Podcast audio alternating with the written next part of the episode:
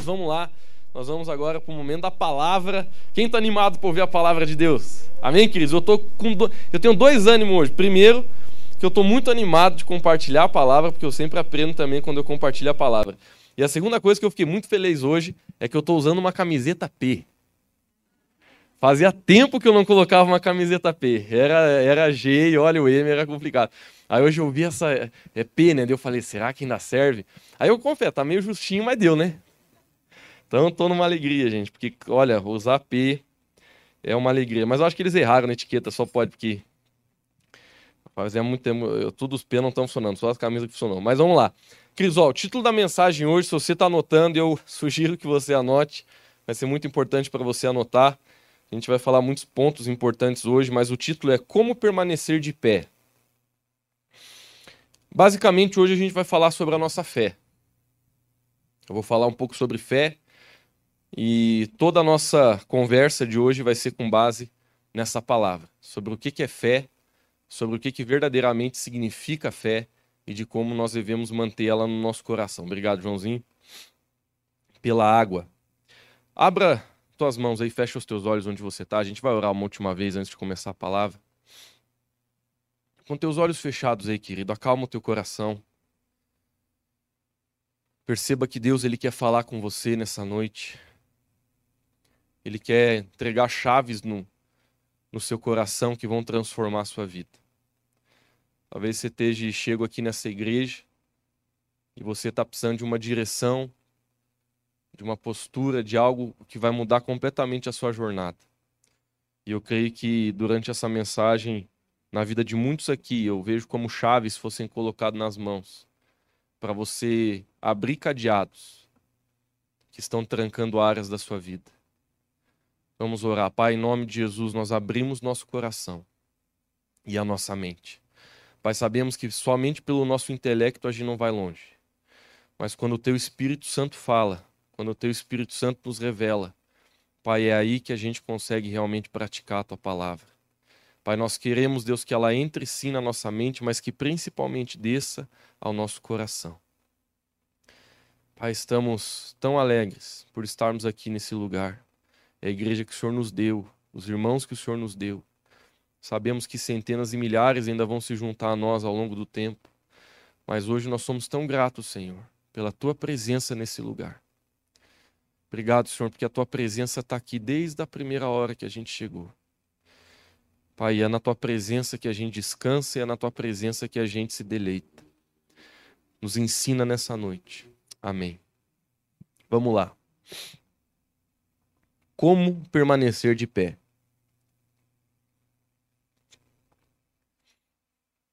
Bom, a mensagem, queridos, ela vai ser basicamente a gente fazer um estudo sobre a fé.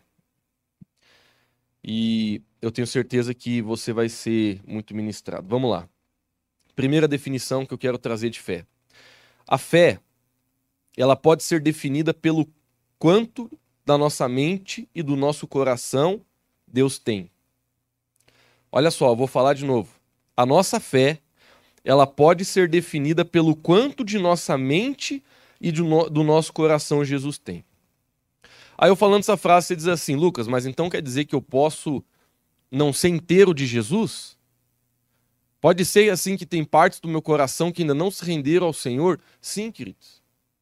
Eu confesso a vocês que na minha jornada com Cristo, apesar de já há muito tempo ter entregado meu coração para o Senhor, sempre em momentos de oração, o Espírito de Deus me revela áreas da minha vida que eu preciso entregar para Ele. Talvez pensamentos, talvez atitudes, talvez mentiras que ainda estão dentro de mim, verdades que precisam entrar no meu coração a gente encontra na nossa vida coisas que ainda não submeteram à palavra de Deus, infelizmente. E é assim. Eu não estou dizendo que a gente deve olhar para isso como uma coisa normal, mas a gente deve entender que nós estamos no processo. A Bíblia fala que a fé cresce no coração de cada um. Se ela cresce, é porque ela não está ainda onde deveria estar. Tá. Outra coisa que eu gosto de definir a fé, a nossa fé define o quanto acreditamos e conhecemos a palavra de Deus. Isso é tão verdade, queridos, que lá em Romanos 10, 17, a Bíblia diz que a fé vem pelo ouvir a palavra de Deus. Então preste atenção na equação. Se a Bíblia está dizendo que a fé no teu coração ela cresce à medida que você conhece a palavra de Deus, também é verdade eu dizer que a fé ela pode ser definida pelo quanto a gente acredita nessa palavra. Porque não é o quanto que eu conheço no sentido é, é, é, de conhecimento assim humano, mas é o quanto que eu realmente tenho de revelação através do Espírito Santo. É bem, é bem normal e é bem comum muitas pessoas serem grandes estudiosas da Bíblia, mas elas terem uma fé pequena. Por quê? Porque a fé, ela não necessariamente é o relato de quem leu muito a Bíblia, mas a fé é o relato de quem se rendeu àquilo que leu.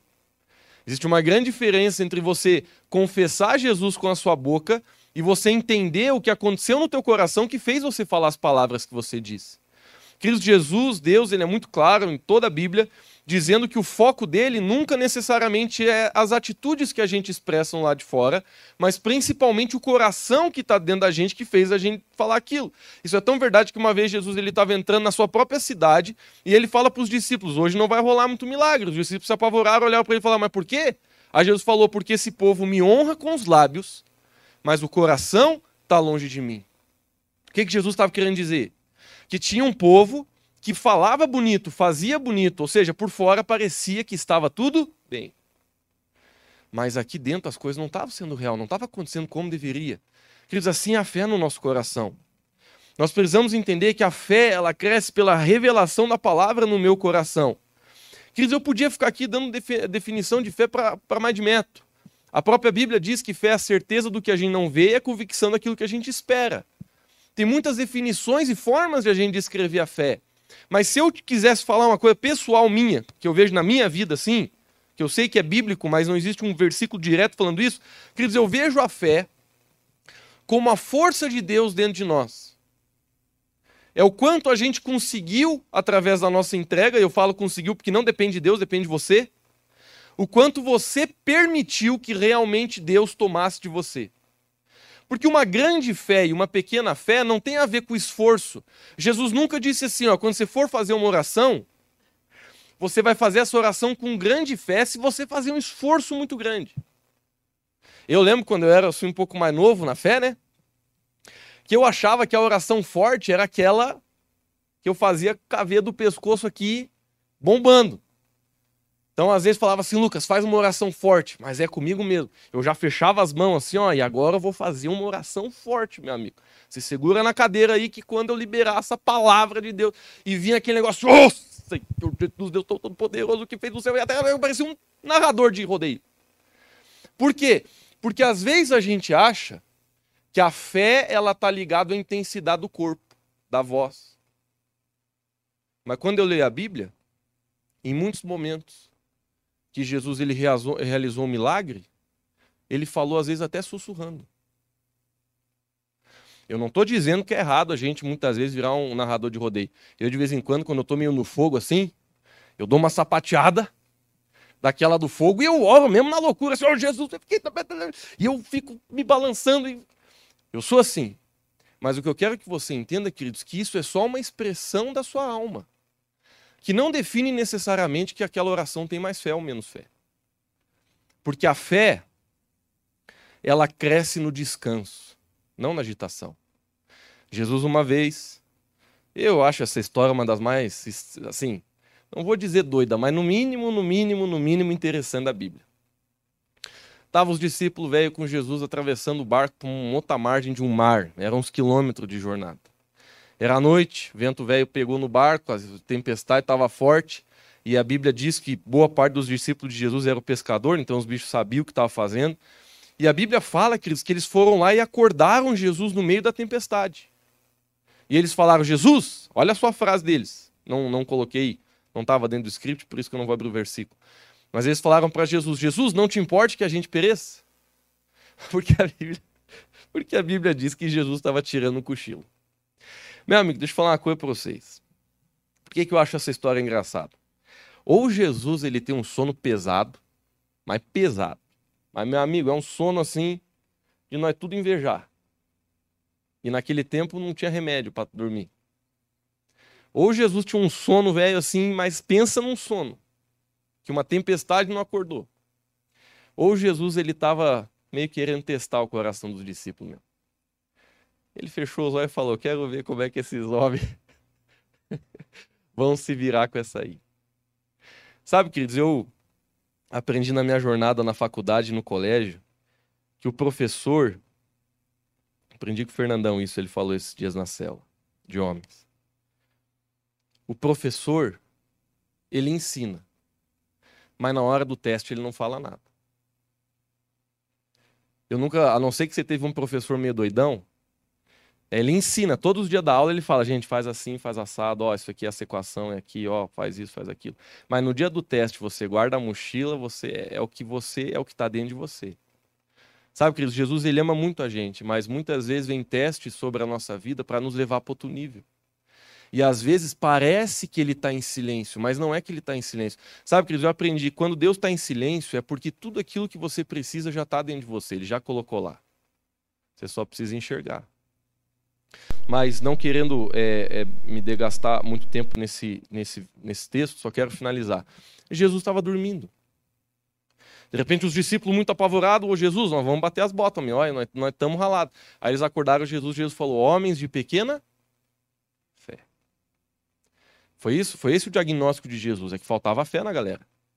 Aí a Bíblia diz que ele se levantou, foi para a proa do navio, e ele só falou uma palavra, ele mandou que a tempestade se acalmasse. E de repente o vento parou, as, nuvens, a, a, as ondas foram baixando e os discípulos ficaram apavorados. A Bíblia diz né, que eles começaram a falar assim: Meu Deus, quem é esse que até as tempestades obedece? Eu estou falando essa história para ti, queridos, para você entender que a fé necessariamente não se manifesta através da intensidade da sua fala, da intensidade do seu gesto, apesar de que a intensidade seja importante.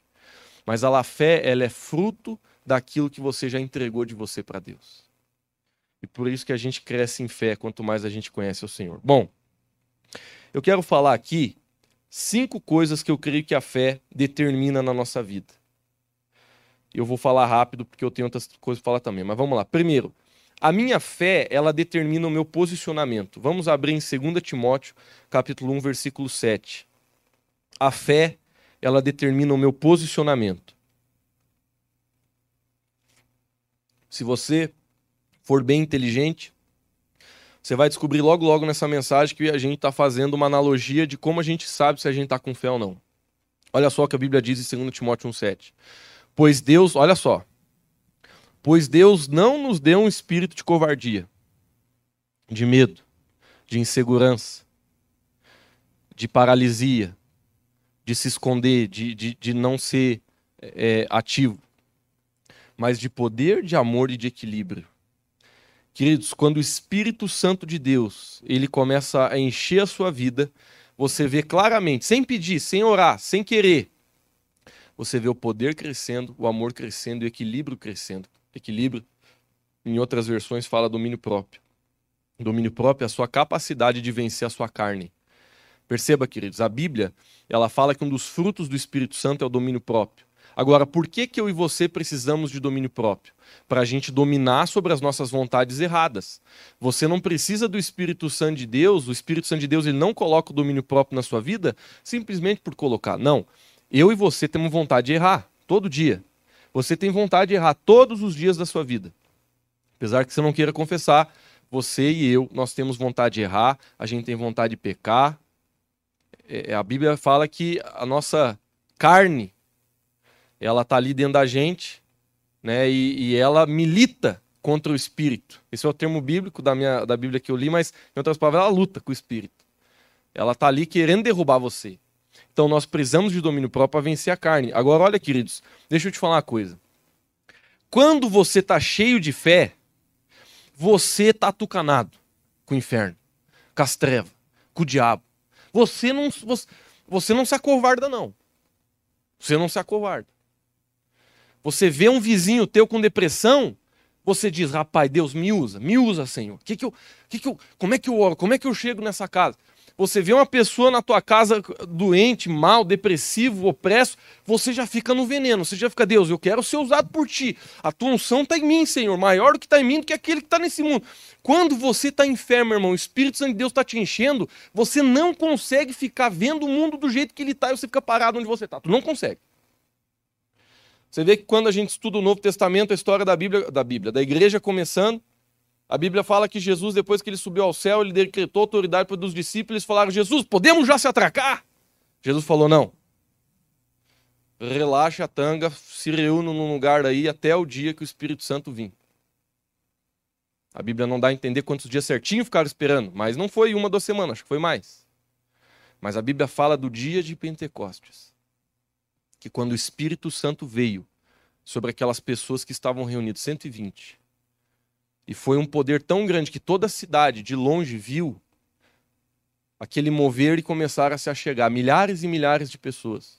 A Bíblia fala que com toda intrepidez, Pedro subiu numa pedra e começou a pregar. Primeira vez que eu li esse versículo na Bíblia, não sabia o significado de intrepidez, né? A gente não, as palavras que a gente não. Fui para o dicionário, descobri que intrepidez significa ousadia, autoridade. Em outras palavras, o bicho encheu de sangue nos olhos e falou: É hoje que eu vou pregar para esse, esse, pessoal todo. Sabe, Cris, sabe qual é, que é o oposto disso? Ah, eu não vou falar do evangelho pro meu vizinho, tá louco? Esses dias eu coloquei um louvor aí e já mandou baixar. Eu não vou falar de Jesus, eu não vou eu não vou dizer que eu sou cristão, eu não vou dizer que eu sou filho de Jesus, que eu busco a Deus, que eu não quero viver do jeito que a galera vive. Eu não vou me manifestar. Esse é o contrário do Espírito Santo na nossa vida. A gente vive como um cristão 007. Você conhece aquele cristão secreto? Ninguém sabe. Ele é um agente secreto. Aqui é a base. Você já chega disfarçado aqui na igreja no capuz quando chega. Então, não, queridos, não é isso que Deus tem para mim e para você. Deus quer que a gente tenha ousadia, que a gente ande com o farol de Deus mesmo nesse mundo, destruindo com as trevas. Amém, meus queridos? Então, agora, isso é reflexo da fé.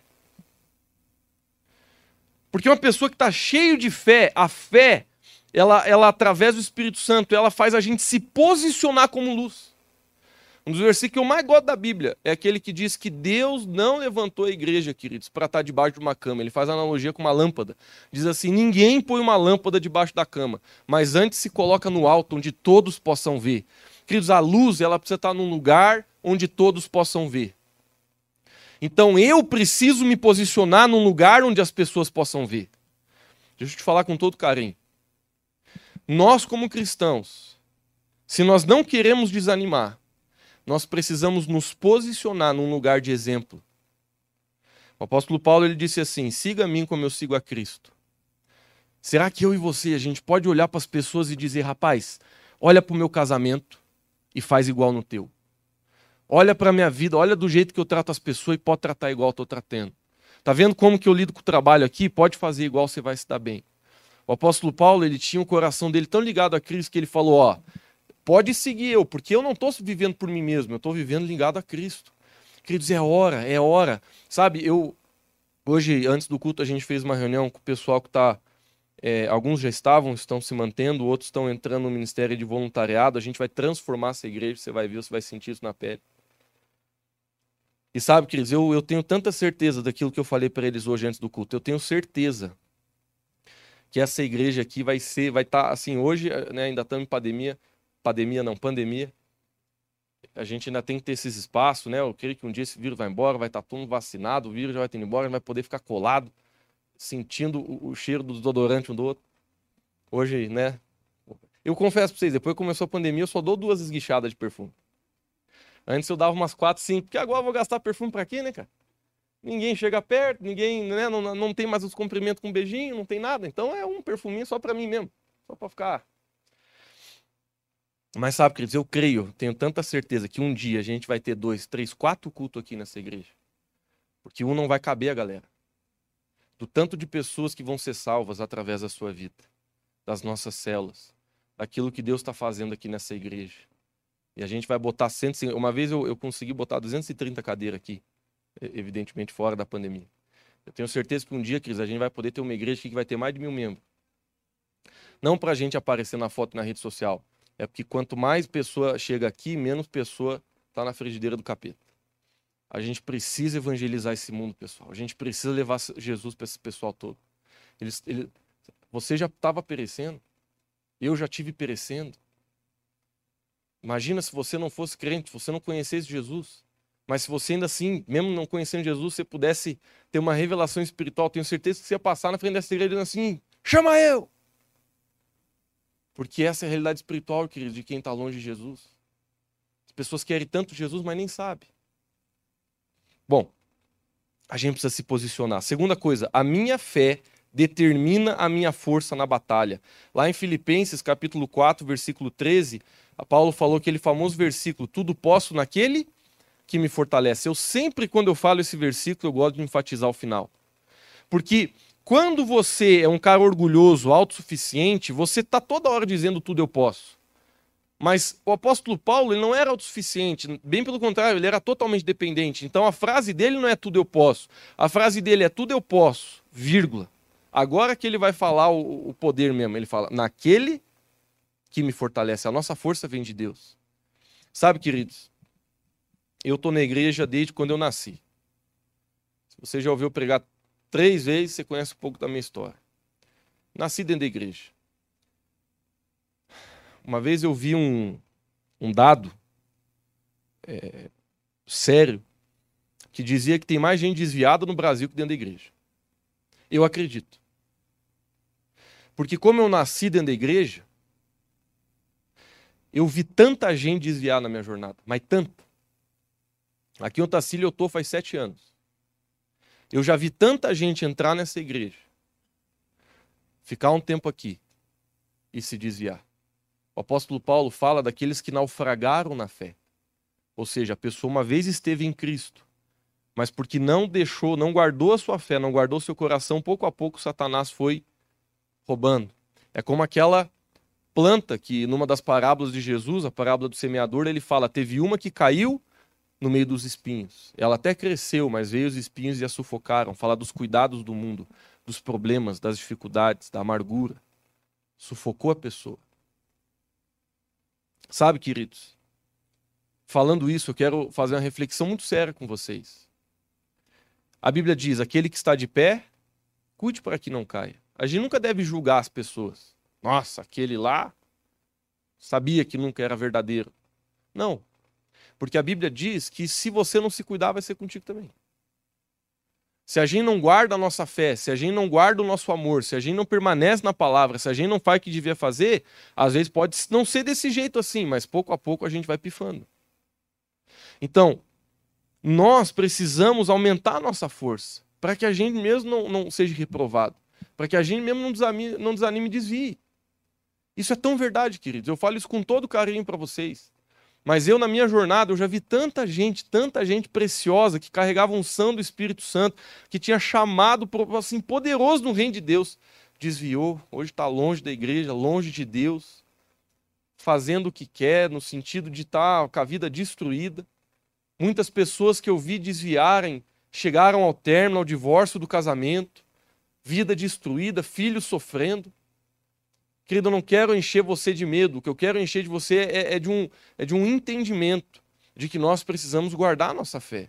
Porque senão você pode sim desviar dos caminhos, cara. Você pode sim desanimar no teu coração com respeito a Deus. Sabe, a gente tem pensamentos de, de, de, desistência muitas vezes, a gente tem pensamentos, ah, não vou mais na igreja, ah, vou me afastar, ah, vou continuar só orando em casa. São aqueles pensamentos que Satanás mesmo coloca na nossa mente que a gente acha que está tudo certo, mas está tudo errado. O apóstolo Paulo, ele tinha esse senso de dependência, ele dizia, tudo eu posso naquele que me fortalece. Ele estava usando a fé dele para dizer, eu sei em quem eu tenho crido, eu sei que nele eu posso todas as coisas, eu sei que ele vai à minha frente eu sei que Ele está fazendo aquilo que eu não consigo fazer. Eu lembro, queridos, que quando Deus começou a me falar para eu evangelizar meus amigos, pense num homem que, que era envergonhado, assim, não tinha, não tinha boca nem para pedir dois quilos de carne moída no açougue, não tinha, não tinha, pai pediu, não ia. Ele falava, tinha uns 15, 16 anos, oh, pega dois quilos de carne não vou, não vou. Porque o pai falava, tem pede, pede para tirar a pelanca. Não moer com a pelanca. Eu dizia, não vou pedir, pai, não vou pedir. Só vou pedir lá, dá dois quilos aí do que tu quiser. Eu tinha vergonha até de pedir para tirar a pelanca. Então, queridos, e eu lá orando, Jesus começou a falar para mim: eu vou te usar. Tu vai pregar o um evangelho, tu vai ganhar teus amigos do, do colégio para Jesus. Eu falei: ô oh, Jesus. É que, nem, que nem Moisés falou, né? Quando a sarça pegou fogo, envia quem há de enviar, me deixa quieto. Acha outro aí, tu é Deus, tem uma galera no mundo aí. Mas não, queridos. Eu lembro um dia que eu estava orando, Deus colocando um pouco do chamado que Ele tinha para minha vida na minha frente, e eu lá chorando, eu dizia, Deus, mas não pode ser que o Senhor vai me usar, eu sou muito ruim, eu, sou, eu não tenho muito dom, eu, mas eu sou o pior nome. Por que, que o Senhor... Eu chorava, eu dizia para Deus, Deus, você não pode, eu estou ouvindo coisa. De repente eu lembro que o Espírito Santo de Deus falou comigo assim, Lucas, eu vou na tua frente. Não existe nada que eu peça para você fazer que eu mesmo não vá na sua frente. Aí eu fiquei grandão. Aquele dia eu falei, então eu vou abrir minha cela, então eu vou me atracar. Porque eu entendi que eu não estava sozinho. A minha fé conseguiu chegar nesse lugar de eu entender, eu não estou sozinho. Queridos, nesse exato momento que eu estou pregando para você, eu sei que o Espírito Santo está tocando na sua vida. Essa nem é a melhor mensagem que eu já preguei na vida, eu posso piorar. Mas eu tenho certeza que ainda assim o Espírito Santo de Deus vai falar ao seu coração algo que pode transformar a tua vida, porque no final das contas não é eu, mas é eu ser usado por Deus para que Ele faça alguma coisa. O meu trabalho e o seu trabalho é cooperar com aquilo que Deus está fazendo. Porque por nós mesmos nós estamos fritos, nós não fazemos nada. Mas quando a gente fala assim, Jesus, o que, que o Senhor quer que eu, que eu faça aí para cooperar? Para ajudar? Jesus, eu sei que o Senhor quer salvar a cidade de Otacílio Costa. Como que eu te ajudo? Eu sei que nós nessa igreja temos sonhos, planos e metas. Como que, como que eu ajudo a cumprir isso aí, Senhor, que sorteio para a nossa igreja? Então, queridos, a nossa fé, ela determina a nossa força. O próximo ponto. A minha fé determina a minha perseverança no meio da dor. Vamos lá, essa aqui não vai ser fácil. Tiago, capítulo 1, versículo 3. Olha só o que a Bíblia diz. Em Tiago, capítulo 1, versículo 3. Pois vocês sabem que a prova da sua fé produz perseverança. Sabe, queridos, muitas vezes na nossa vida nós passamos por provas na nossa fé. Agora, a Bíblia é clara em dizer que quando a nossa fé é provada, a gente cresce dentro da perseverança. Meu irmão, como é difícil muitas vezes a gente permanecer com a cabeça erguida no meio da dor, no meio da confusão, no meio da dificuldade. É, esse é um tempo assim eu, como pastor, nunca tenho recebido tanto pedido de oração. Difícil dia que alguém não manda um áudio, uma mensagem para mim, Lucas, você pode orar pelo meu pai, você pode orar pela minha família, você pode orar pelo meu filho, você pode. É a maioria adoentado, na UTI, sendo entubado, dificuldade acontecendo. Queridos, a gente sente a dor no coração das pessoas. A gente sente que a dificuldade muitas vezes está batendo na porta, o desespero está chegando à cabeça. Mas sabe, queridos, mesmo nesses momentos, é a fé que determina a nossa perseverança. Porque na nossa vida a gente vai passar por coisas que a gente nem calcula. Eu tenho certeza que você na sua vida já passou por coisas que você não achou que ia passar. Você já passou por coisas que você pensou assim, ah, Lucão, eu era meio pessimista, mas isso aqui eu pensei que não ia acontecer, céu. Pois aconteceu. Sabe, queridos, eu não posso garantir a você que os teus piores dias ainda não estão por vir. Eu posso garantir a você que os melhores estão a por vir, se você submeter a palavra de Deus. Mas, às vezes, os piores também. Não no sentido de, de Deus não estar lá, mas no sentido de a gente passar por dificuldade. A gente passar por situações que a gente não esperava. Mas a fé, ela vai determinar a nossa força no meio da dor. Vai determinar a nossa perseverança no meio da dor. A minha fé, ela determina as minhas atitudes. Lá em Colossenses, capítulo 3, versículo 17, abra lá comigo. Colossenses 3, 17. Olha o que, que a Bíblia diz.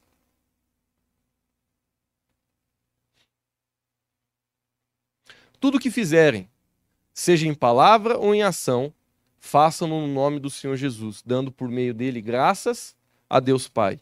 Esse versículo é um desafio enorme. A Bíblia está dizendo que nós, como cristãos, devemos fazer tudo como se a gente estivesse fazendo para Deus. Queridos, quando você vai trabalhar, trabalhe como se o seu chefe fosse o Senhor Jesus. Não precisa de câmera para ver você se está fazendo serviço. Você está fazendo para o Senhor. Quando você está com a sua esposa, quando você está na igreja, quando você está com seus amigos, quando você está trabalhando, quando você está se divertindo, quando... a Bíblia diz: tudo que você fizer, faça como se o Senhor estivesse ali do seu lado. Faça como se você quisesse agradar a Ele, no sentido de fazer da forma que a gente sabe que Deus aprova. Então, esse versículo, queridos, fala que a nossa fé, ela determina as nossas atitudes. Muitas vezes, nós como cristãos, a gente tem uma atitude meio doida, a gente tem uma atitude que não, não fecha muito com a palavra. A Bíblia fala que a gente deve se arrepender, que a gente deve mudar a forma que a gente vê aquela situação e mudar de atitude. Mas é a fé, queridos, é, é a palavra de Deus agindo dentro do teu coração que faz você mudar. E olha só, a fé, ela é mostrada pelo nível da minha entrega. Lá em Provérbios 3, vamos abrir lá, Provérbios capítulo 3, versículos 5 e 6, a gente vai ler um versículo muito legal, que é bem conhecido. Olha só, confie no Senhor de todo o seu coração e não te apoie em seu próprio entendimento. Coloca o 6 para mim. Reconheça o Senhor em todos os seus caminhos e ele endireitará as tuas veredas. Coloca no 5 de novo que eu vou parafrasear aqui de um jeito mais nosso. Confie no Senhor de tal forma que nenhuma área do seu coração não faça isso. Isso que se você pensar no teu coração como uma pizza de 12 fatias, uma pizza de família, e nessas 12 fatias, se você separar cada fatia como se fosse uma área da sua vida, casamento, finanças, vida emocional, vida física, sei lá, eu sei que tem mais de 12, mas só para título de, de exemplo. Imagina que essa pizza e essas 12 fatias são as 12 áreas da sua vida que formam a sua vida completa. Será que tem alguma fatia aí que ainda não confia no Senhor? Por isso que a Bíblia está dizendo, confie de todo o coração. Porque o desafio, queridos, não é confiar em Deus em uma área. O desafio é confiar em todas as áreas, de todo o nosso coração. É a gente querer, por mais que a gente sabe que a gente ainda tem que crescer nisso e a gente não tenha conseguido plenamente, mas é a gente querer que todas as áreas da nossa vida estejam debaixo da palavra de Deus e da visão de Deus. E aí diz assim: e não fique achando que você sabe das coisas. É a minha versão. Não confie no teu próprio entendimento. Não, não, ache que a tua cabeça é melhor que a de Deus. Agora joga no próximo ali, fazendo um favor para mim, Dudu. Reconheça o Senhor em todos os seus caminhos. Queridos, mais uma vez a Bíblia está falando de áreas da vida. O que, que são os nossos caminhos? Não está falando de caminho real, não está falando de caminho literal. Está falando de áreas da nossa vida. Está falando de forma de viver, está falando da forma que você vive, está falando da forma que você conduz a sua vida nas diferentes áreas. E aí a Bíblia diz: em cada área da sua vida, coloque Jesus como Senhor dela, e Ele vai endireitar a tua vida. Ele vai consertar teu casamento, ele vai endireitar tuas finanças, ele vai endireitar tua vida emocional, ele vai endireitar o teu ministério, ele vai começar a fazer render tudo aquilo que você está colocando na terra para plantar.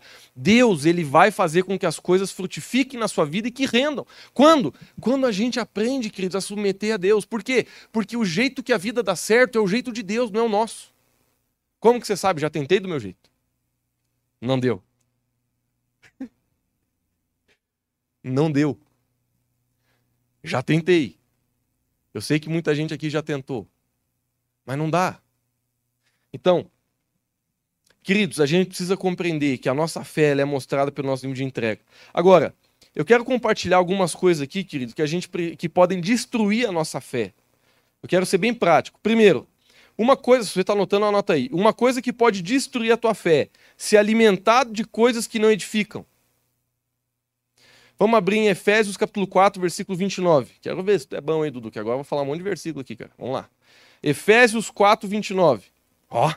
Nenhuma palavra torpe saia da, sua, da boca de vocês, mas apenas a que for útil para edificação a outros, conforme a necessidade para que conceda graça aos que ouvem. Queridos, aqui a Bíblia está falando do que a gente fala. A Bíblia diz que a gente não tem, assim, não estou falando que a gente não pode dar uma brincada, falar uma, uma piada, né, se divertir. Não é isso que a Bíblia está dizendo. Mas a Bíblia está trazendo uma consciência para a gente de a gente falar coisas que edificam, cara. Sabe, eu, eu, volto a dizer, tem hora que a gente pode falar do, do Flamengo, apesar que seja um, quase que um palavrão, né, Xandre? A gente pode falar do Corinthians, a gente pode falar de tudo. Você pode se divertir com teus amigos, falar coisas assim só para diversão, não tem problema. Mas sabe, queridos, se você começa a analisar a sua vida, suas rodas de conversa, e nunca vocês falam de Deus, da palavra de Deus, dos princípios de Deus, vocês nunca estão falando daquilo que pode edificar, nunca está dando um conselho para o bem, é que alguma coisa está errada. A Bíblia diz que a boca fala do quê? Do que está cheio o coração. Então você não precisa fazer um esforço muito grande para falar de coisa boa quando o teu coração está cheio de coisa boa. Você não precisa, não é um esforço. Não é uma coisa assim que nem tem que ser intencional.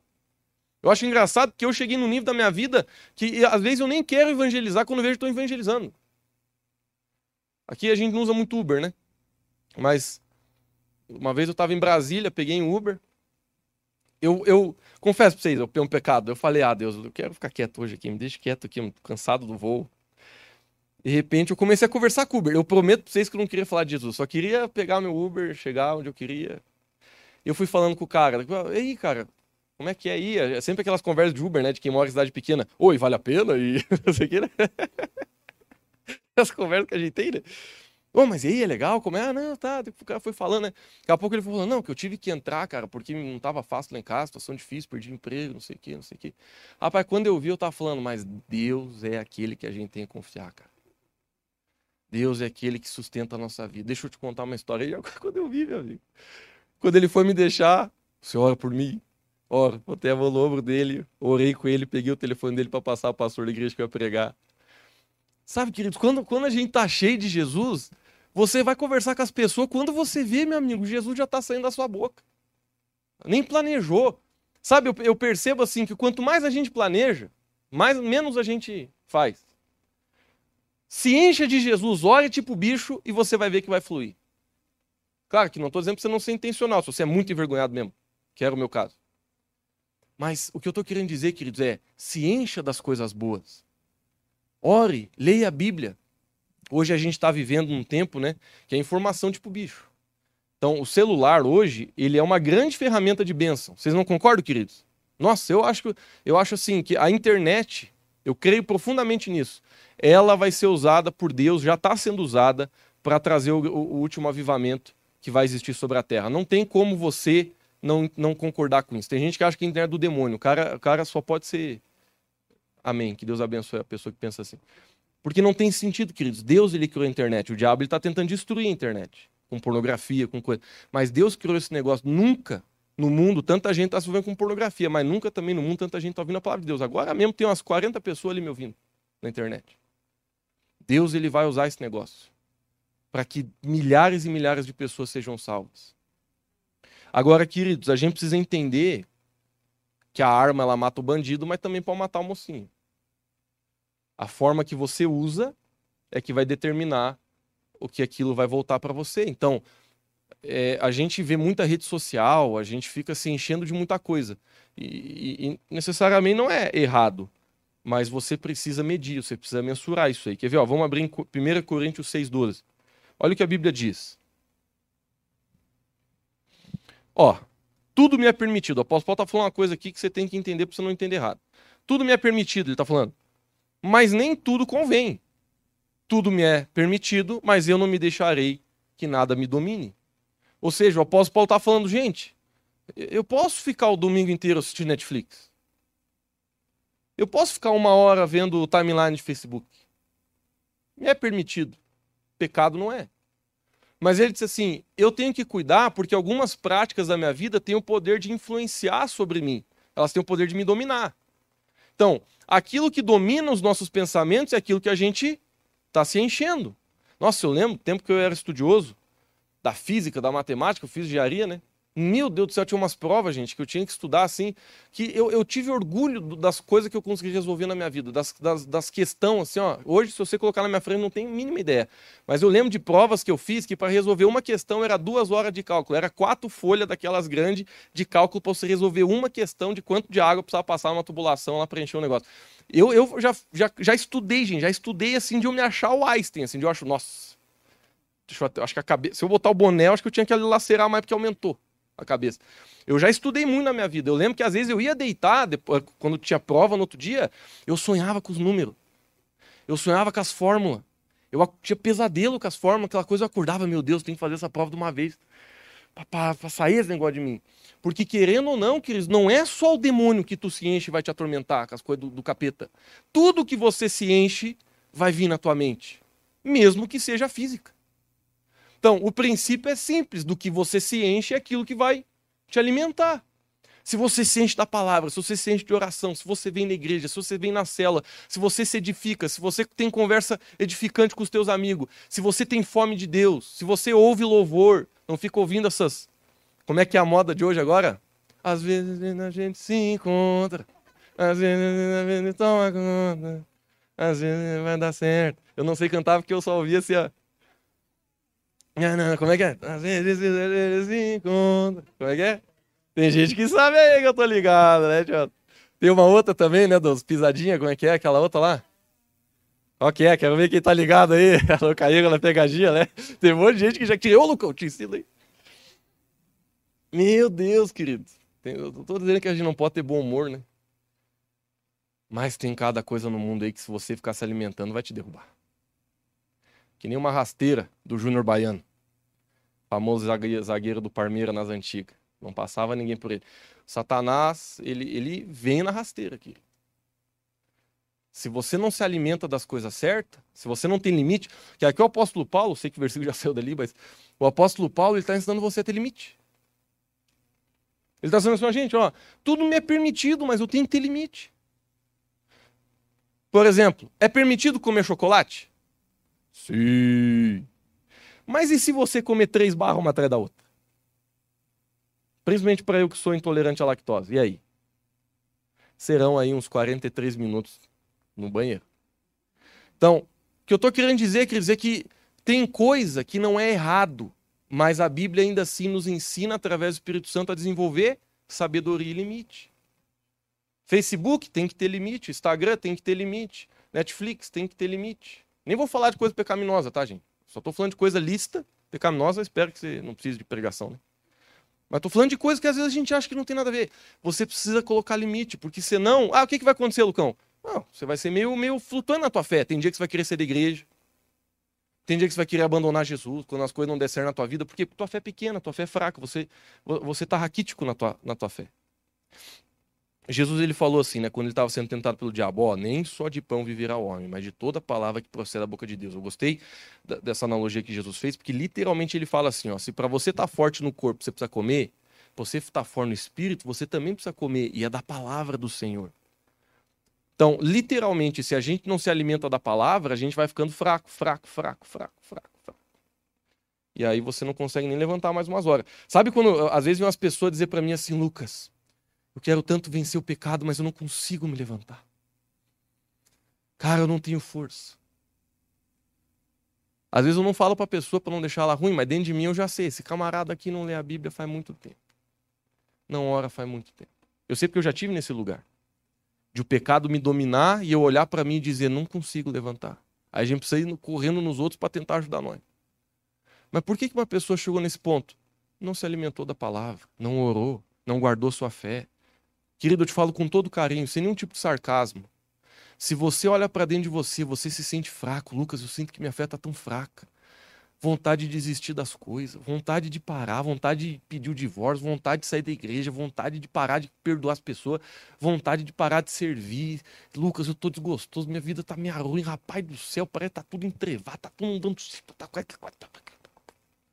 Se você pensa assim, eu quero te falar com todo carinho, qual foi a última vez que você ficou uma hora lendo a Bíblia, que nem você mata um bife de filé mignon?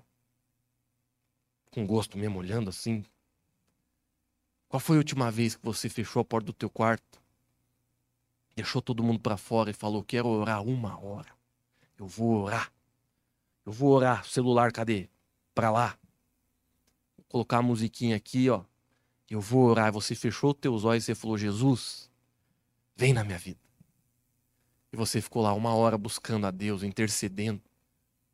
Então, se você não faz isso, você vai pensar em desistir todo dia. Por quê? Porque a fé está fraca. Aí vem aquelas frases, não aguento mais dentro da gente, né? Não aguento mais, não aguento mais, eu não estou aguentando mais. Por quê, queridos? Porque na verdade a tua fé enfraqueceu. Então, ó, para que a tua fé não seja destruída, cuida do que você está se alimentando. Outro conselho que eu te dou: a gente precisa lutar contra o pecado. Porque o pecado é uma das coisas que mais destrói a nossa fé. Lá em Provérbios, capítulo 24, 16, olha o que a Bíblia diz. Provérbios 24, 16. Pois ainda que o justo caia sete vezes, tornará a se erguer. Mas os ímpios são arrastados pela calamidade. Deixa eu parafrasear esse versículo. A Bíblia está dizendo assim: ó, o número 7 é o número da perfeição. Sempre quando o número 7 aparece na Bíblia, já ensinei isso, se não me engano, até no ano passado. Não está falando para a gente contar, está falando para a gente entender que é sempre. Né? Jesus usou esse número quando falou ensinou o pessoal a perdoar. É, aquele general que estava em lepra pulou sete vezes na, na no mar para ser curado. Aquele servo do profeta Elias sete vezes voltou, subiu o monte para ver aquela nuvem da mão do tamanho da mão do homem, da música do Fernandinho. A sete aparece várias vezes na Bíblia. E é sempre para ensinar a gente a nunca desistir. Então, quando a Bíblia fala que o justo, o que é o justo? É a pessoa que nasceu de novo, é a pessoa que entregou seu para Jesus, que recebeu ele como Senhor e Salvador. A Bíblia fala daquela pessoa que está no Senhor, que nasceu de novo, ela vai cair, mas a Bíblia fala, ela nunca vai desistir de levantar. Tem um pastor amigo meu, Lipão, ele diz assim: o problema não é, não é cair, é amar o chão. Por quê, queridos? Porque a Bíblia está dizendo aqui, ó, nós que estamos em Cristo, a gente peca, a gente erra, tem coisa na vida que a gente precisa mudar. A gente às vezes olha o que não devia, a gente pensa o que não devia, a gente prioriza o que não podia.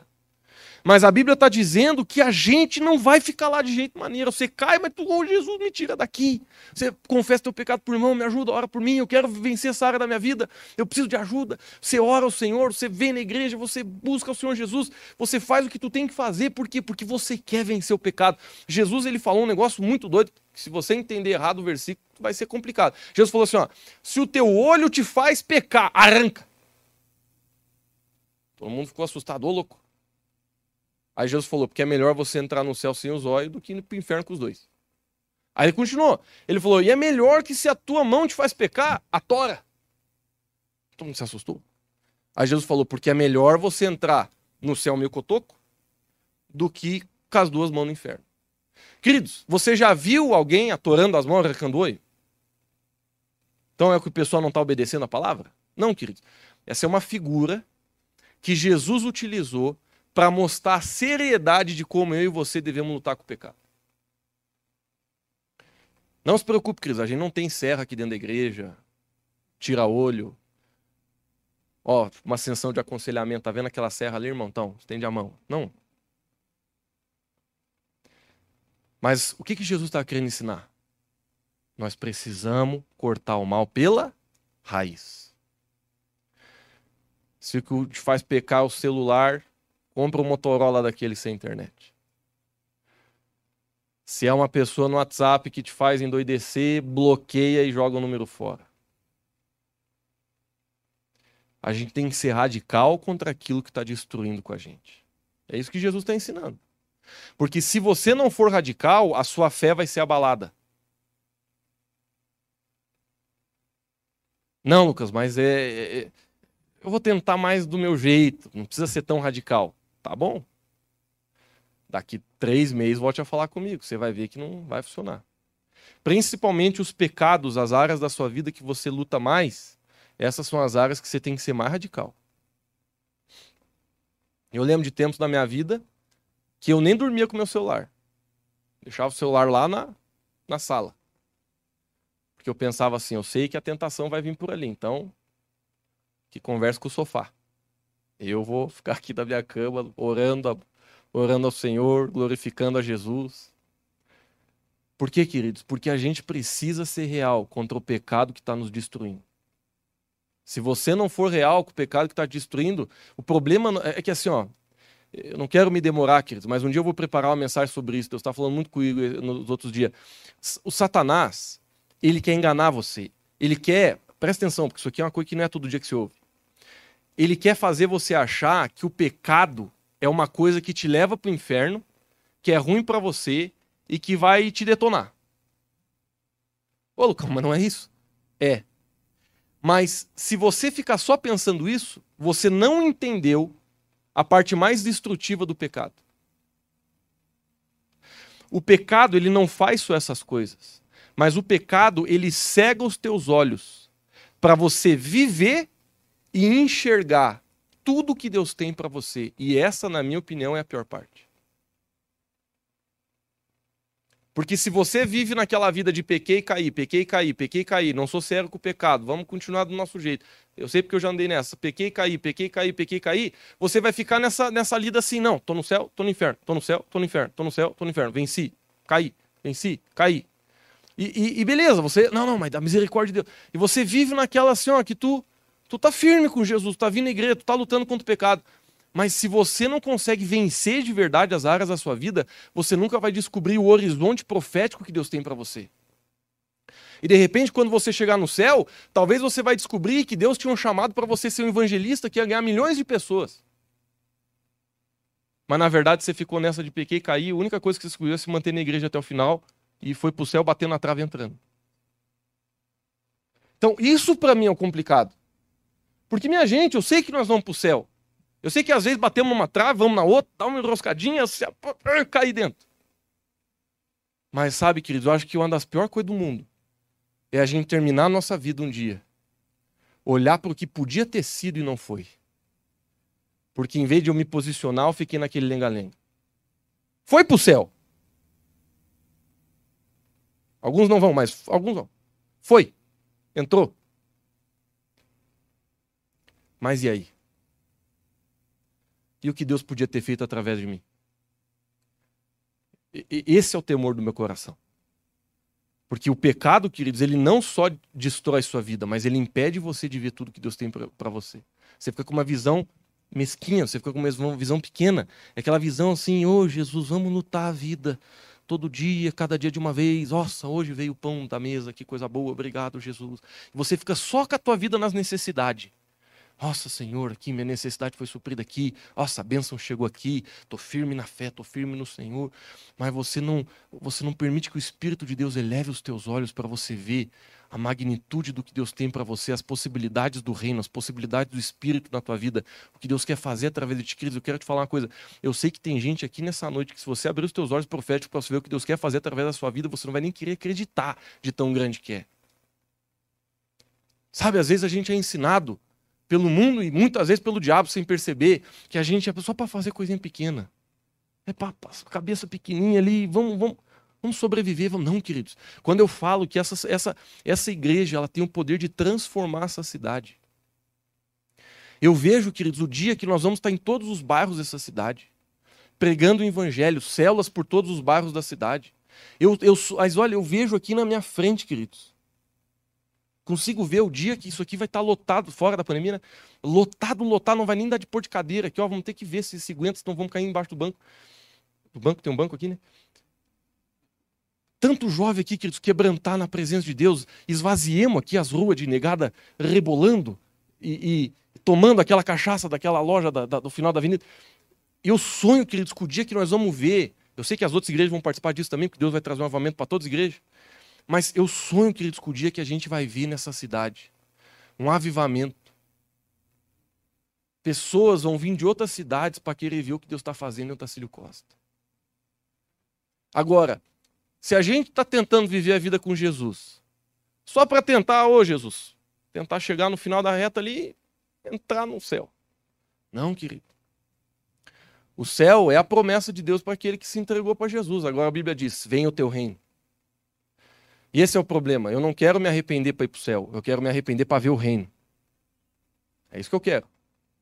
Se você está comigo, vamos junto. Mas a gente precisa que ver o reino. E o pecado me impede de ver o reino. O pecado faz eu me tornar uma pessoa egoísta. Eu só vejo minhas necessidades. Estou toda hora lutando para vencer minhas lutas. Ah, minha luta. A pessoa enfatiza as lutas todo dia, vai conversar como é que tá as lutas tão fortes. Não estou dizendo que a gente não passa umas lutas fortes. Eu mesmo tenho passado umas de vez em quando, que às vezes eu procuro a câmera, assim, deve ser pegadinha no malandro. Que tá louco? Uma atrás da outra, assim. Uma coisa que pode destruir tua fé é a amargura. Hebreus 12, 15, olha o que a Bíblia diz. Olha o versículo que forte. Sobre a amargura. Põe aí. Olha só. A Bíblia está fazendo um alerta para você: cuidem que ninguém se exclua da graça de Deus, que nenhuma raiz de amargura brote e cause perturbação, contaminando muitos. Queridos, aqui o apóstolo Paulo está falando aos hebreus de uma forma muito cuidadosa. Gente, presta atenção porque o aviso aqui é sério. Ele disse: cuidem para que ninguém se exclua da graça de Deus que ninguém permita que a raiz de amargura broche no seu coração. Sabe por quê? Porque uma das coisas que destrói com a nossa fé é quando a gente se machuca com alguém, quando alguém nos ofende, quando acontece alguma coisa na nossa vida a gente se ofende. Às vezes a gente se ofende com Deus. Deus, por que, que o Senhor permitiu isso? Por que, que o Senhor permitiu aquilo? A gente se amargura com a vida. E isso tem o poder de destruir com a nossa fé. Às vezes tem gente que eu vou conversar e o cara levou tanta porrada da vida e de algumas pessoas que o camarada já está no chão. Ah, Lucão, não consigo mais orar. Não consigo mais ir na igreja, não consigo mais buscar Deus, não consigo mais amar, não consigo mais fazer o que eu preciso fazer, porque, homem do céu, tô, tô frio na pouca banha, tô mal, tô desanimado. Por quê, queridos? Porque às vezes uma raiz de amargura entrou dentro de você. É interessante a palavra raiz, porque raiz é o que está debaixo da terra, é o que você não consegue ver. Quando você olha para uma árvore, a não ser algumas aí, que elas ficam com as raízes por cima, são poucas. Mas a maioria das árvores você só vê do caule para cima. Por isso que a Bíblia chama de raiz de amargura, porque o problema da amargura é que você disfarça. E se você for bem bom mesmo, você está amargurado e ninguém vê. Você está bem? Ah, tô bem, tudo certo. Você está odiando a pessoa. Eu, você tem algum problema comigo? Não. Por quê? Porque é uma raiz. Você esconde. A amargura, ela, ela tem essa característica.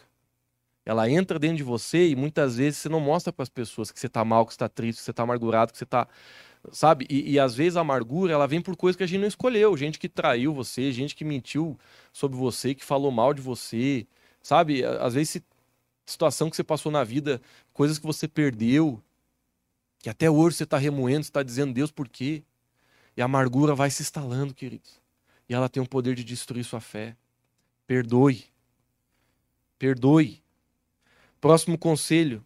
Outra coisa que pode destruir tua fé, queridos, é você andar com as pessoas erradas.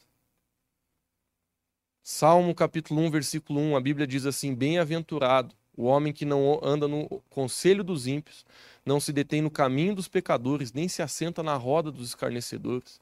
São três níveis de envolvimento com o mundo que você não que você não pode ter. Primeiro, ó, presta atenção, primeiro, isso aqui é uma palavra por si só, mas não tem tempo.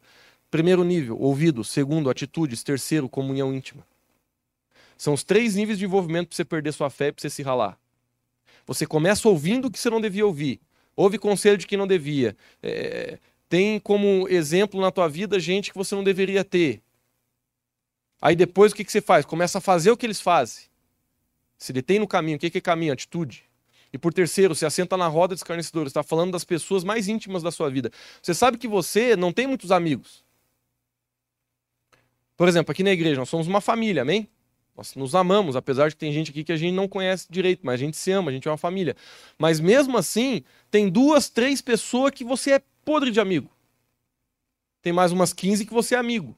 E o resto é conhecido. Jesus, para tu ter uma ideia, ele tinha 12 discípulos. Mas ainda assim a Bíblia diz que os mais chegados dele era Pedro, Tiago e João. Ou seja, eram pessoas que eram mais íntimas dele. Porque ele não conseguia ser amigo dos 12 ao mesmo, assim, igual. E tem algum problema nisso? Nenhum. Agora, a Bíblia, queridos, ela está nos ensinando de forma clara. Se você não cuidar com quem você anda, a tua fé pode ser destruída. Principalmente se você não estiver orando e lendo a Bíblia. Nossa, meus irmãos, eu estou nessa igreja faz quanto tempo? Eu já vi tanta gente se desviar só porque começou a andar com a pessoa errada. Só. Estava meio fraco, começou a fazer visita na casa errada, foi para o espaço. Perdi já pessoas, discípulos preciosos meus, que eu amava assim, daria um braço pelo cara. Começou a ir no lugar errado, ter comunhão com as pessoas erradas, a fé foi pro pau. Quem são teus melhores amigos? Lucas, eu não posso ter amigo do mundo? Deve. Mas a pergunta é: você está trazendo eles para mais perto de Jesus ou eles estão te, te afastando de Jesus? Porque eu vou ser bem carinhoso no que eu vou dizer. Tem gente que não tem maturidade para andar com gente do mundo. Porque toda vez que você se reúne com eles, você está fazendo e falando as mesmas coisas que eles. O que está acontecendo? Tua fé está indo para o pau. Então, você quer guardar a tua fé? Cuida com quem tu anda. Cuida com quem tu anda. Cuida, escolhe bem tuas amizades, escolhe a dedo as pessoas que vão participar da sua vida. Não estou dizendo para você rejeitar as outras, mas eu estou falando honre aquelas que você sabe que Deus está te apontando para você se aproximar. Porque se você não guardar o teu coração e você andar com as pessoas erradas, a sua fé ela vai ser afetada. Estou quase acabando. Penúltimo, amor ao dinheiro, a ganância, lá em 1 Timóteo 6,10. Quase acabando, tá, queridos? 1 Timóteo 6,10. Porque o amor ao dinheiro é a raiz de todos os males. E nessa cobiça alguns se desviaram da e se transpassaram a si mesmos com muitas dores. Então o que, que a Bíblia está dizendo? Que o dinheiro não é o problema, é o amor ao dinheiro. Quem quer dinheiro? Não sou o Silvio Santos, mas vamos lá. Quem quer dinheiro? Eu, eu quero dinheiro. Bah, tô precisando de uma grana aí. Eu quero dinheiro. Mas a Bíblia está dizendo que o problema não é você ter dinheiro. Olha, meu amigo, eu torço assim, sonho, oro que você tenha dinheiro mesmo assim, de com força. Mas o que a Bíblia está dizendo é que o problema não é ter dinheiro, o problema é o dinheiro ocupar o lugar errado no nosso coração. Tem uma coisa que tem o poder de te afastar da fé, que é a ganância. Quem ama, a Bíblia diz, você não pode ter dois senhores, ou você vai amar a um e odiar outro. Se você ama o dinheiro, Deus não vai ser o teu senhor. Ah, Lucas, como é que eu sei que se eu, se eu amo o dinheiro, você é generoso? Como que você vê o princípio do dízimo, por exemplo? Que é claro na Bíblia que a gente deveria 10% daquilo que a gente dá devolver ao Senhor. Como que você vê uma pessoa que está necessitada realmente e você não ajuda? Não estou falando que você tem que ajudar todo mundo na rua que está pedindo dinheiro, porque não sobra nada nem para casa. Mas estou falando assim, Deus, ele sempre coloca pão e semente na nossa mão. Se eu engulo aquilo que é semente, eu estou perdendo a bênção de Deus, porque aquilo que eu coloco na terra vai frutificar e vai voltar para mim. A Bíblia é clara em dizer, queridos, que é melhor dar do que receber, não porque a palavra e a frase é bonita, soa bonito, não, porque literalmente na, na matemática do reino, quando você dá é que você recebe. E quando que eu sei que eu sou ganancioso? Quando eu não confio ao Senhor, mesmo não tendo grande dinheiro, quando eu não confio ao Senhor ao ponto de reter tudo para mim e nada do que eu tenho é para abençoar os outros. A gente vive na ganância. A gente vive querendo só trabalhar, trabalhar, trabalhar, trabalhar. Aí, por causa disso, você não tem tempo para tua esposa, para tua família, para teus filhos, para tua igreja, para tua cela, para as pessoas que precisam te ajudar, que você precisa ajudar também. A ganância, ela pode roubar a gente da fé. E por último, queridos, o orgulho. Tiago, capítulo 4, versículo 6. Esse é o último versículo que a gente vai ler, a gente vai orar. Tiago, capítulo 4, versículo 6 diz assim: Todavia, dá maior graça, está terminando o versículo, diz assim: ó, Portanto, diz Deus resiste ao orgulhoso, mas ele dá graça ao humilde. Tem outra versão que fala: Deus se afasta do orgulhoso, mas ele se aproxima do humilde. Queridos, olha só. Se alimentar das coisas certas, lutar pelo pecado, perdoar, andar com as pessoas certas, amar a Deus ao invés do dinheiro e ser humilde, são as coisas que vão proteger a sua fé, para que você não desvie dos caminhos do Senhor. A batalha, queridos, ela é real. Satanás, ele não desiste da gente, de, de detonar com a gente. Eu tenho certeza que todos os dias da sua vida você vê batalhas na sua alma, no seu corpo e no seu espírito. Satanás tenta colocar o que no livro de Efésios a Bíblia chama, no capítulo 6, de dardos inflamados do maligno. São muitas vezes frases mentiras, coisas que Satanás quer que você pense para que depois virem atitudes que vai te afastar dos caminhos do Senhor. Eu quero animar você nessa noite. Porque, queridos, eu não preguei essa mensagem porque eu sei que está todo mundo bem. Eu preguei essa mensagem porque eu sei que muitos de vocês estão com a sua fé abalada.